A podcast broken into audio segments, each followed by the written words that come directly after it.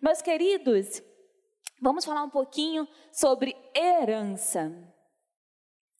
É, o Senhor estava falando ao meu coração, o Espírito Santo trabalhando ao meu coração sobre o que trazer para vocês aqui nessa noite. O Espírito Santo falou comigo: herança. Eu não abro mão da minha herança. Você pode falar comigo? Eu não abro mão da minha herança. Fui criada no Evangelho. E tenho histórias de milagres, de vida com Deus. Nossa querida irmã contou aqui o testemunho maravilhoso de como Deus, nesses tempos, pode operar milagres. Aleluia! Eu tenho 36 anos e 36 anos ouvindo histórias de milagres. Eu acredito em milagres. 36 anos assistindo meu pai pregar. 36 anos em que eu pude estar na casa de Deus, experimentando o favor e a alegria desse lugar. Tem um mistério diferente nesse lugar. Você concorda comigo? Às vezes é bom estar perto de amigos, estar em festas. Na pandemia, nós estivemos um pouco distante desses cenários, desses ambientes de socialização. Mas a igreja é diferente. Aqui há uma unção especial. O Senhor se move nesse lugar de uma maneira diferente. E se você crer, você também pode sair daqui com o seu milagre. E eu trago comigo heranças, histórias. Cresci num ambiente de vigília, de consagração de gente que acreditava realmente no poder da palavra de Deus.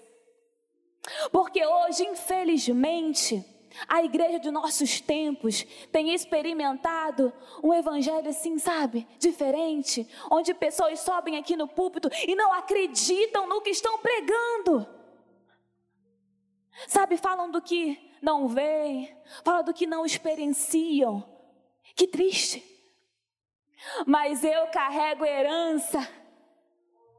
Eu carrego sim história de milagre. Minha mãe não poderia engravidar. Em uma reunião assim, sabe? Onde tinha muito crente, igual tem aqui nessa noite. O Senhor falou com ela: Eu lhe darei filhos que você não poderá ter. Sou milagre. Ela ligou, fez ligadura. E depois de quatro anos, meu irmão também nasceu. Eu lhe darei filhos que você não poderá ter. Deus de milagres. Deus que pode fazer o impossível acontecer. Eu creio nesse Deus. Eu carrego herança. Sabe essa Bíblia que você carrega aí? Quanto choro, lágrima Estamos no mês da reforma protestante. Não foi fácil.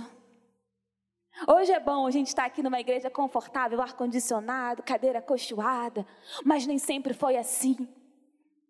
Pessoas lutaram, sofreram, enfrentaram gigantes de verdade para que eu e você estivéssemos aqui falando desse amor. Então, que seja com verdade, que seja com paixão.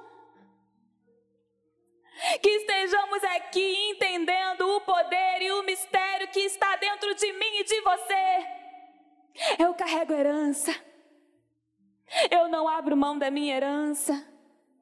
Você pode dizer comigo: Eu não abro mão da minha herança. Aleluia. Você tem a sua Bíblia aí com você? Pega a sua Bíblia. Levanta assim para o alto a sua Bíblia. Aleluia. Coisa linda essa cena. No meio da reforma protestante, quantas Bíblias levantadas, aleluia! Aleluia! Bíblia que foi traduzida em várias línguas para glorificar esse Deus Todo-Poderoso, aleluia! Você pode glorificar nessa noite, aleluia! Repita assim comigo: esta é a minha Bíblia. Eu sou o que ela diz que eu sou. Eu tenho o que ela diz que eu tenho. Uh, Eu posso fazer o que ela diz que eu posso fazer. Hoje eu vou aprender a palavra de Deus. Com força. Eu confesso com ousadia. A minha mente está alerta. O meu coração está receptivo. Eu nunca mais serei igual. Em nome de Jesus. Amém. Você pode aplaudir ao Senhor. Aleluia. Aleluia.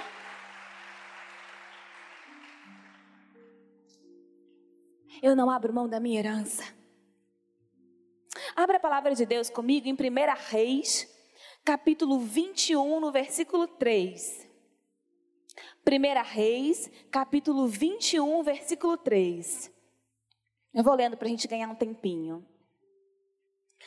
Nabote, contudo, respondeu: O Senhor me livre de dar a ti a herança dos meus pais. Aleluia. Temos aqui um cenário comercial, onde um homem, um rei, quis comprar uma vinha. E o seu proprietário, Nabote, não quis vender. E para a gente entender um pouquinho de quem é esse homem que queria comprar essa vinha, Acabe, vou contar um pouquinho da história dele. Acabe, rei de Israel. A Bíblia diz que Acabe suscitou a ira do Senhor como nenhum outro rei antes dele. Ruim, se envolveu com várias coisas, casou com Jezabel, começou a adorar a Baal, se desviou completamente. E aqui a Bíblia começa a contar algumas histórias de luta, de guerra, até porque esse é o momento histórico. E Acabe recebeu uma notícia de Benadab, o rei da Síria, que falou com ele assim: Eu vou pegar as suas mulheres, vou pegar os seus filhos. E Acabe, em todo aquele contexto de guerra, queria paz. Não queria se envolver com guerra, com sangue. Queria acordo. E ele aceitou. Ele falou: tudo bem. Pode pegar minhas mulheres, pode pegar os meus filhos. Não quero briga. E a gente começa a entender o perfil desse rei. Acabe era um rei sem princípios. Um rei que negociava sua casa. Um rei que era capaz de entregar sua mulher e seus filhos para ter uma suposta paz, sem princípios. E aí o rei da Síria, Ben-Hadad, não se dá por satisfeito e fala: além da sua mulher e além dos seus filhos, eu também quero vasculhar a casa de todos os seus oficiais. E eu quero pegar tudo que há de valor. Aí Acabe acha que já era demais. E se reúne com as autoridades e dá uma notícia para Ben Haddad que ele não vai aceitar essa segunda proposta. A primeira ele aceitaria, de dar sua mulher, de dar os seus filhos. Até aí tudo bem. Um homem que negociava família, sem princípio algum.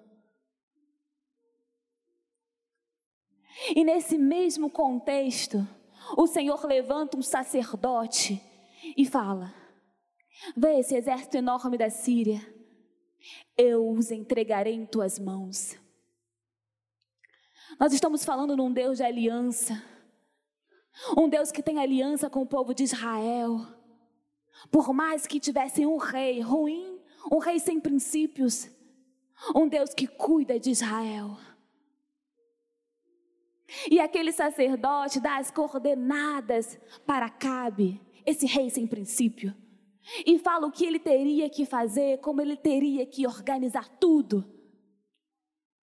E Acabe aceita. Porque ele entende quem é o Deus Todo-Poderoso. Eu e você também conhecemos pessoas que não se submetem à vontade de Deus, mas sabem quem é Deus. Então ali Acabe resolve aceitar e seguir aquelas instruções. E o povo de Israel foi vitorioso naquela batalha. Benadade e todo o seu exército sírio saíram corridos, perderam. Mas Deus mais uma vez levanta o sacerdote e fala: eles voltarão. Daqui a um ano, voltarão e guerrearão de novo com o meu povo. E o povo da Síria, o seu rei, imaginavam que dessa outra vez seriam vitoriosos. E ainda falaram assim: o rei deles, o Deus deles, é Deus dos montes. Por isso que eles venceram. Mas daqui a um ano, nós vamos atacá-los pelos vales e conseguiremos vencer. Ah, eles não conheciam de verdade o Deus que eu sirvo, o Deus que você serve. Ah, o meu Deus Todo-Poderoso. Ele vence sim nos montes e ele vence sim nos vales. Não tem lugar, não tem situação que seja favorável ou não para o nosso Deus. Se é doença, Ele dá cura. Se é alguém demoniado, Ele traz libertação. Se é drogado, Ele livra. Não tem dependência química, não tem. Não tem região. Pode ser em Campo Grande, Nova Iguaçu, em qualquer outro lugar. Ele é o nosso Deus, o Deus de vitória. E por isso que eu e você estamos aqui. Porque só nele nós conseguiremos vitória. E ali, o rei da Síria voltou mais uma vez, depois de um ano atacou o povo de Israel pelos vales. E você já deve conhecer a história. Israel venceu. Mais uma vez. E o rei Acabe tinha ali o rei Benadad em suas mãos, o rei da Síria. Poderia matá-lo, deveria matá-lo. E o que ele fez? Acordo. Fez um tratado com o inimigo Diz assim a palavra de Deus, em 1 Reis, capítulo 20, versículo 34. Olha o que Benadade fala: Devolverei as cidades que o meu pai tomou do teu pai. Ofereceu Benadade: Tu poderás estabelecer os teus próprios mercados em Damasco, como fez meu pai em Samaria. Acabe disse: Mediante um tratado libertarei você. Então fizeram um tratado e Acabe o deixou ir. Um rei ruim, sem princípios, que doa sua família, que negocia mulher, que negocia filhos.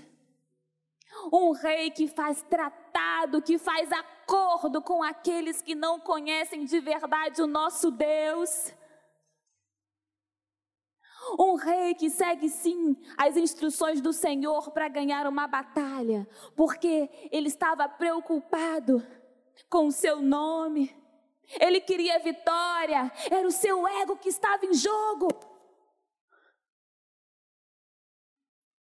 Mas o meu Deus e o seu Deus sempre traz a luz, traz revelação. E aí Deus levanta um sacerdote que fica ali no meio do caminho, esperando Acabe. E quando o rei passa, o sacerdote fala assim para ele: Ah, eu estava numa guerra e eu tinha alguém sobre a minha vigilância, era um prisioneiro. E eu tinha uma ordem para guardar esse prisioneiro, e falaram para mim: a minha vida é pela sua vida, a minha vida é pela vida dele. Me distraí e eu o perdi. Ele fugiu. E o rei Acabe diz para aquele sacerdote: Você mesmo deu a sua sentença, a sua vida é pela dele. E o sacerdote se revela como servo de Deus. E fala que aquelas palavras eram para Acabe. Acabe tinha o rei inimigo, o rei Benadad, em suas mãos e o deixou ir. E por conta disso, Acabe também tinha sobre a vida dele uma sentença de morte.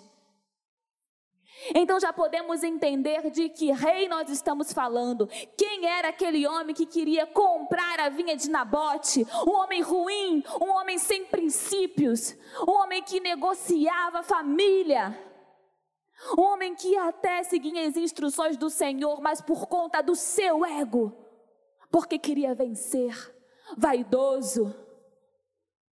Um homem que fazia tratado com quem não conhece o meu e o seu Deus.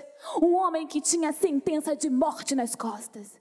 Era esse homem que estava negociando a vinha de Nabote. E aí, esse rei, Acabe, chega para Nabote e fala: Me dá a sua vinha. Fica aqui do lado do meu palácio, facilidade, pertinho. Eu posso fazer da sua vinha uma horta. Uma horta. Sabe, pessoas que não entendem o propósito de cada coisa debaixo dos céus. Vinha é vinha, horta é horta. Tudo tem um propósito de existência. A minha vida tem um propósito, a sua vida também tem um propósito. Nascemos para algo extraordinário. Minha linda, meu querido, não aceite nenhuma situação que tente mudar e deturpar a sua essência. O que você foi criado para fazer, o que o Senhor deu nas tuas mãos para fazer. Posicione-se. Aceite. O que é aquilo que você faz bem? O que é? Que as pessoas elogiam, que você faz talvez com facilidade.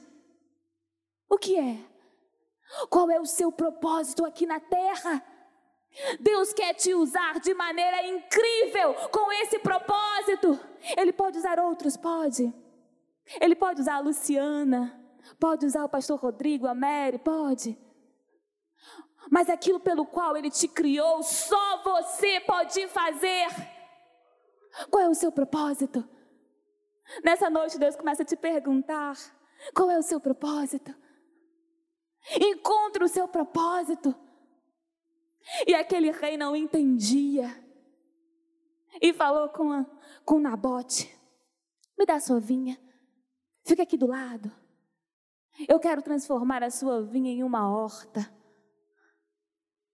E ele continua e fala: Poderia até te dar uma vinha melhor. Melhor.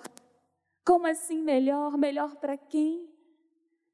Por que melhor? Talvez a largura, a profundidade, talvez uma terra que seja mais fértil, não sei. Melhor em que olhos? Nabote tinha uma vinha que para ele era o melhor. Ele via ali, ele conseguia enxergar beleza naquela vinha, porque a vinha era dele, a vinha era herança. Beleza naquilo que ele já tinha. Sabe, às vezes que a gente não consegue enxergar beleza no que nós temos, na família que nós temos, na igreja que nós temos. Sabe? No emprego que nós temos, quando a gente começa a reclamar e não entender o propósito e a grandeza daquilo que Deus já entregou nas nossas mãos.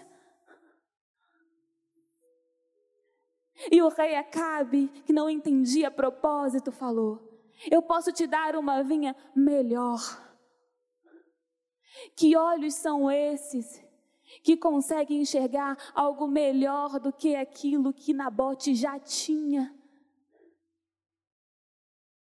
E eu começo aqui a falar sobre algumas coisas que Deus tratou em meu coração.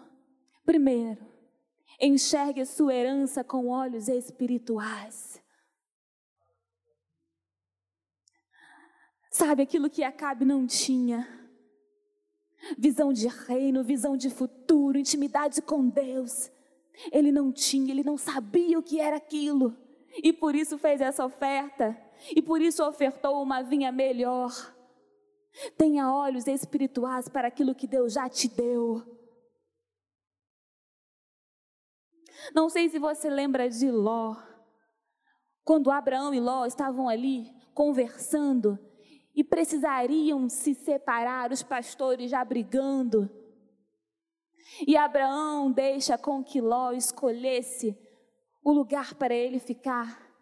E Ló vai pelos seus olhos. E Ló olha assim e fala: Uau, que terra bonita, irrigada, como o jardim do Senhor, eu quero aquele lugar. Ló vê beleza onde não tem. Ló começa a enxergar por seus próprios olhos e vai para uma terra com homens perversos, homens cruéis. Por quê?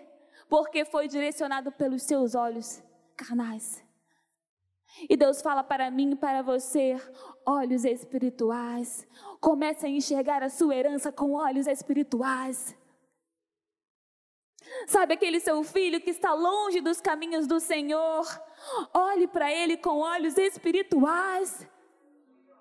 Talvez algum vizinho, igual o rei Acabe que estava ali no lado, olhando para a vinha de Nabote, talvez enxergue assim e fale: essa família está perdida, essa menina é uma perdida, esse menino está perdido, olha esse marido. Mas você consegue enxergar beleza naquilo que você já tem, mas você consegue enxergar com olhos espirituais. Nós cremos num Deus de futuro. Um Deus que já vê a minha vida e a sua vida lá na frente. E ele fala: vai ser incrível, sim. Vai ter família restaurada, sim. Vai ter lugar à mesa, sim. Luciana, isso é porque você não conhece o que eu tenho na minha casa. Não conheço, mas Deus sabe. Mas Deus sabe. Comece a olhar para a sua herança com olhos espirituais.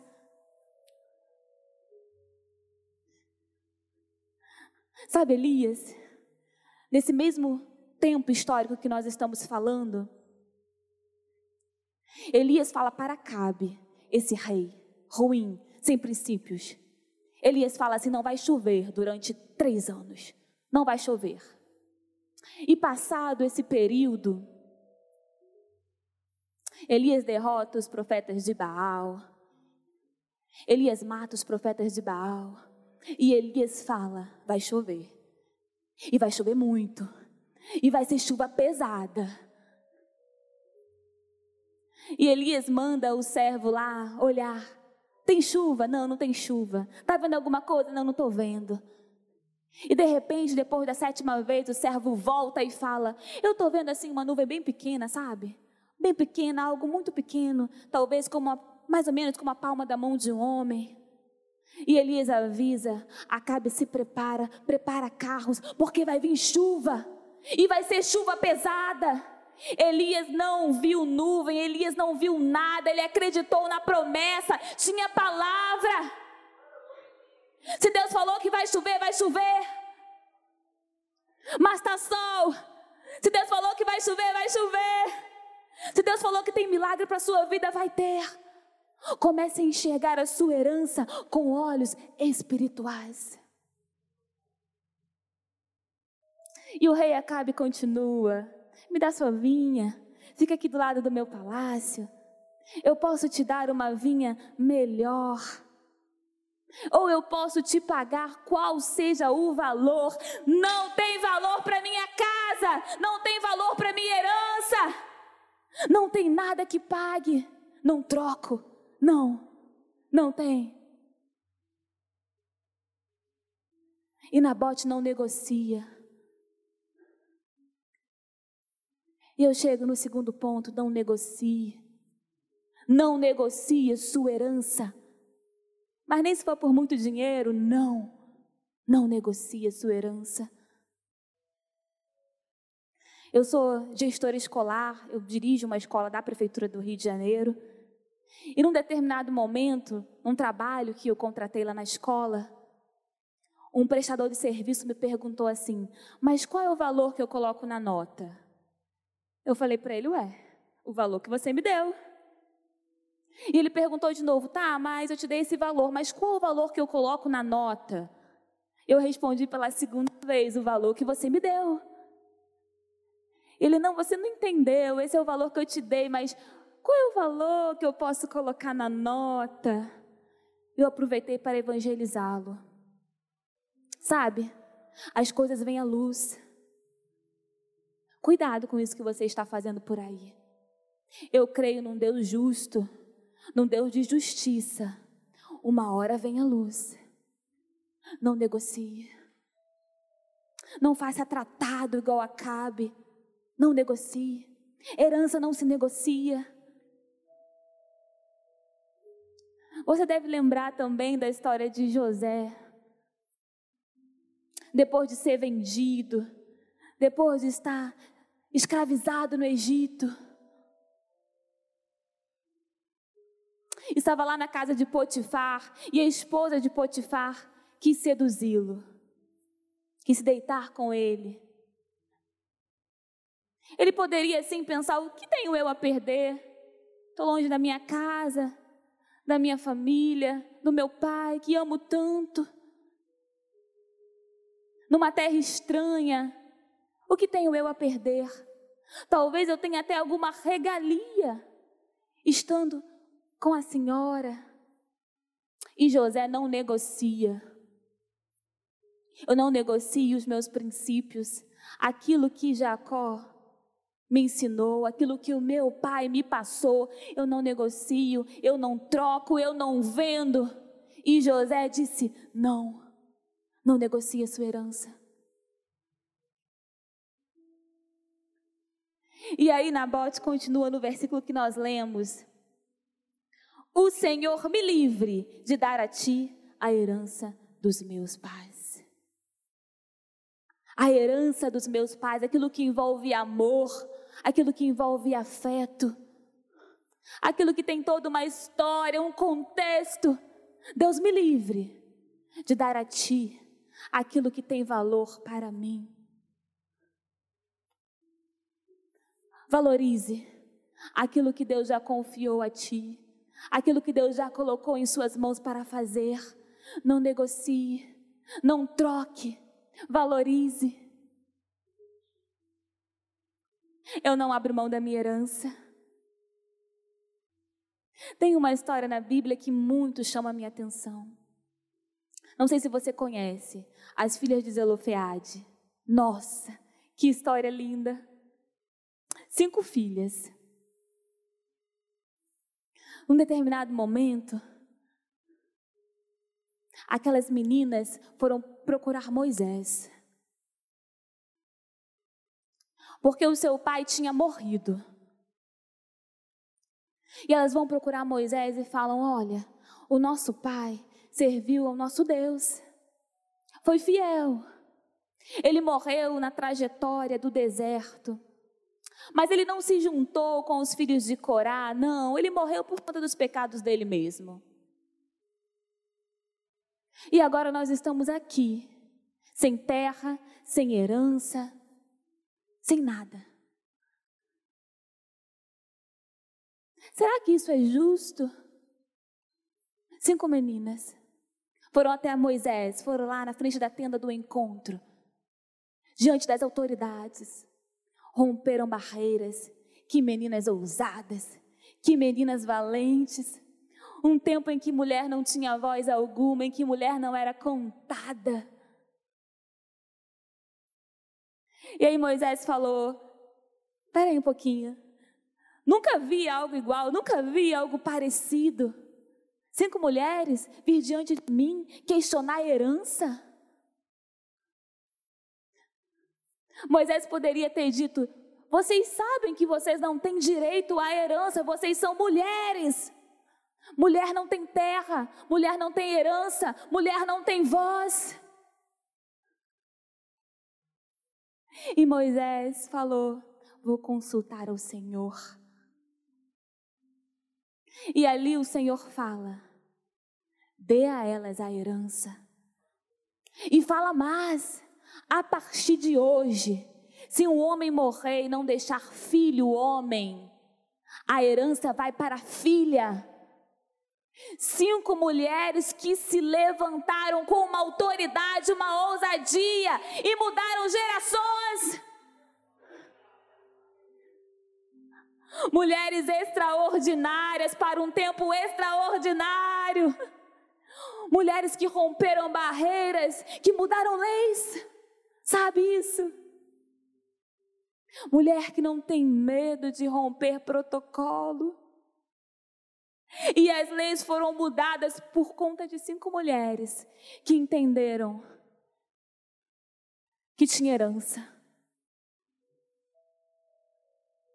E toda a história de Israel foi modificada por conta dessas cinco meninas que com ousadia foram procurar Moisés, reivindicando sua herança. E a partir daquele momento, todas as meninas poderiam ter sim terra, poderiam ter sim herança, poderiam sim olhar para a sociedade com dignidade, leis mudadas. Tem noção da grandiosidade do que o Senhor quer fazer com você nesses tempos? Tem noção? É grande. Mulher mudando lei, mulher mudando o protocolo da sociedade, quebrando paradigmas. Está na Bíblia. O nosso Deus é esse Deus que traz honra para nossa casa. Mulher empoderada é cheia da palavra de Deus. Mulher empoderada é cheia do Espírito Santo de Deus. E é isso que o Senhor tem para mim e para você nessa noite. Mulheres cheias de Deus que não têm medo de quebrar protocolo. Enquanto muitos estão abrindo mão de herança, tem um povo aqui que reivindica sua herança, amém? Eu não abro mão da minha herança, você pode repetir? Eu não abro mão da minha herança. Eu queria chamar o grupo de louvor aqui. Queria que você se levantasse. Nós iremos cantar agora. Louvar ao Senhor com ousadia. Gostaria que você se colocasse assim, sabe, bem reto, assim. Com ousadia de quem está indo reivindicar uma herança, sabe? Nada de ninguém para baixo, assim cabisbaixo, não. Erguido. Posicione-se diante da sociedade. Posicione diante desses tempos. Você está aqui para reivindicar a sua herança. Deixa eu te falar uma coisa: o preço já foi pago. Aleluia! O preço já foi pago. Iremos louvar a esse Deus maravilhoso. Eu não abro mão da minha herança e você. Aleluia. Vamos louvar a esse Deus com ousadia, com intrepidez, de quem não tem medo dessa sociedade de quem acorda com ousadia, entendendo quem é o Deus que serve. Aleluia. Glória a Deus. Aleluia. Aleluia. A esperança. Sempre há uma esperança para aqueles que confiam no Senhor. A esperança o ferido.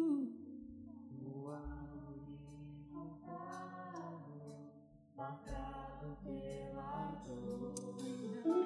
Ainda que na terra envelheça a raiz e no chão abandonado seu tronco morrer. Oh. Ah, esperança para você. Ao cheiro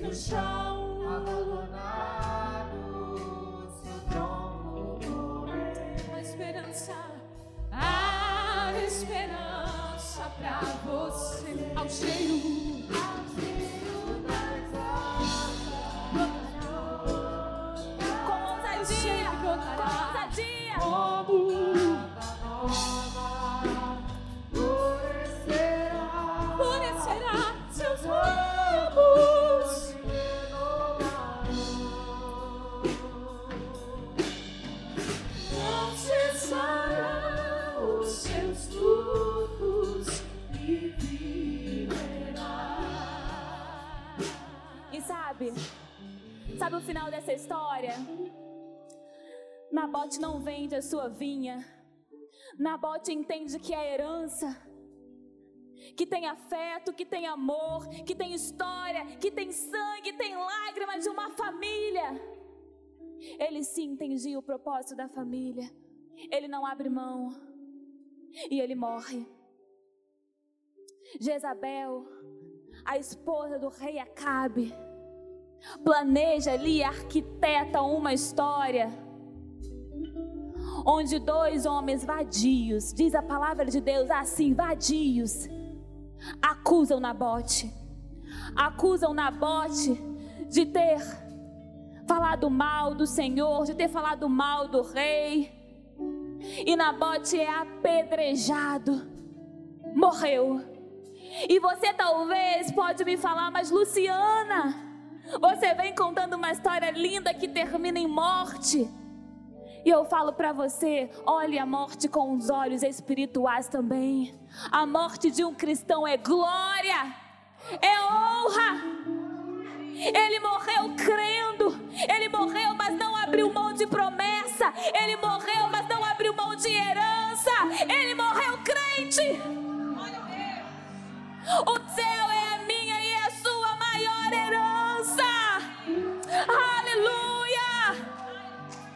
O céu é o lugar que não tem dor, não tem Covid.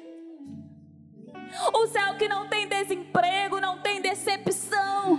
É esse céu que aguarda a minha vida e a sua. Eu creio nessa herança. Eu não abro mão dessa herança. E para terminar, lembra José que eu falei? O pai de José estava lá, Jacó chorando pela morte de seu filho. Mas José não tinha morrido. Jacó chorando a morte. E Deus em vida trabalhando para dar governo a José. A morte para alguém é uma vida bem-sucedida para os céus. A morte não é o fim do crente, é glória. Enxergue a morte com olhos espirituais.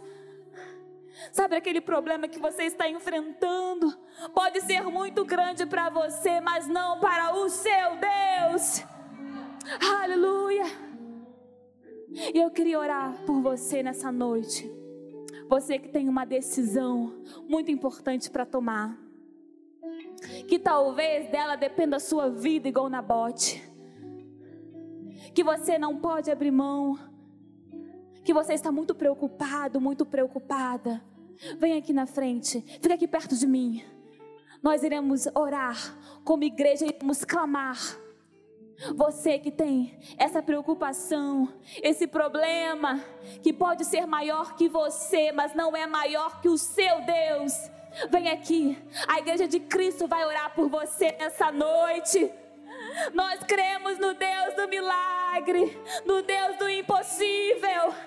Maranata Campo Grande, vamos clamar nessa noite por um povo que tem decisão a tomar, por um povo que precisa fazer escolhas. Deus irá dar direcionamento, Deus fará um caminho no meio do mar. Esse é o meu Deus, aleluia. Deus irá te ajudar, Deus falará ao seu coração. A melhor decisão será escolhida assim. Deus irá dar direcionamento. Oh Deus, Te agradecemos, Pai, porque tu és um Deus fiel. Tu és um Deus que traz à luz as coisas. Tu és um Deus que abre caminhos no meio do mar.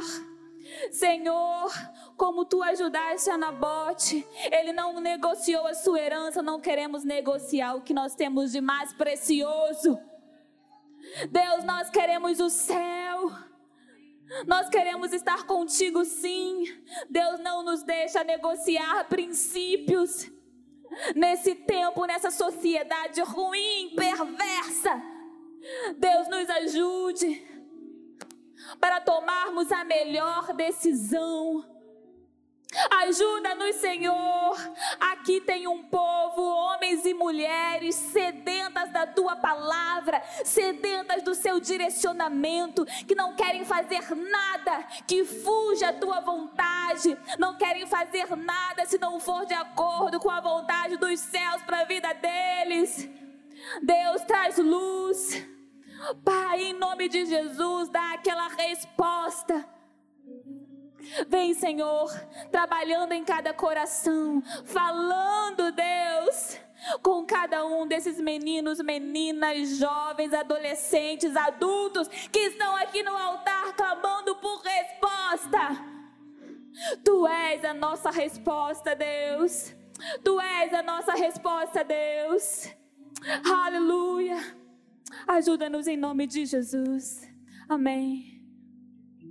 E antes de terminar, gostaria de fazer uma pergunta. Por um acaso, algum de vocês que estão aqui na frente ou aí,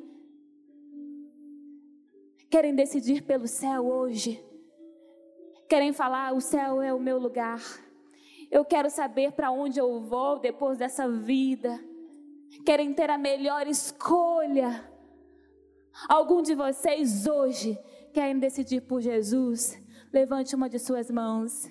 Temos uma criança aqui, glória a Deus. Nós honramos esse ato. Aleluia. Nós honramos esse ato. Aleluia. Glória a Deus. Tem mais alguém aqui que nessa noite quer decidir por Jesus, pelo resto de suas vidas? Tem mais alguém aqui nessa noite que quer Jesus, quer caminhar com Jesus? Aleluia. Qual é o seu nome? Caio, glória a Deus. Caio, você está hoje decidido por Jesus. Vamos orar por você. Deus, te agradecemos pela vida do Caio. Deus, escreve o nome do Caio no livro da vida, Senhor. Guia, Deus, os caminhos do Caio. Que ele possa ser um menino que continue caminhando ao seu lado. Deus, que ele possa ser um menino que coloque suas decisões à frente do reino diante do reino, dobrado diante das tuas vontades. Deus, que no futuro o emprego do Caio, a família do Caio, possa ser rendida aos teus pés. Que ele possa ser um menino abençoador. Usa o Deus com poder e autoridade nessa geração. Enche o Caio com teu Espírito Santo nessa noite. Em nome de Jesus. Amém. Amém. Deus te abençoe, Caia. Deus te abençoe.